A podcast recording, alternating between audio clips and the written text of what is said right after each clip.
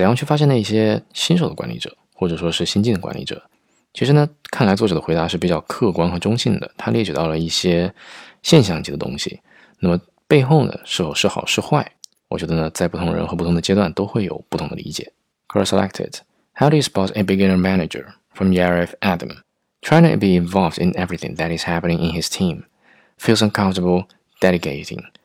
Over indexes project development over people development. Way too high answers and directives to questions and challenges racial, towards his team. Generally overwhelmed and defensive. Uncollaborated in people's performance management, usually scoring all her people as strong performers. Overworking the team, often through setting an example and being proud of it. Doesn't know how to manage low performance, hesitant to provide constructive feedback. Says I and my when talking about the team. Way to focus on the layer below and layer above, and misses the bigger picture of the teams and organizations around, and how her team fits there.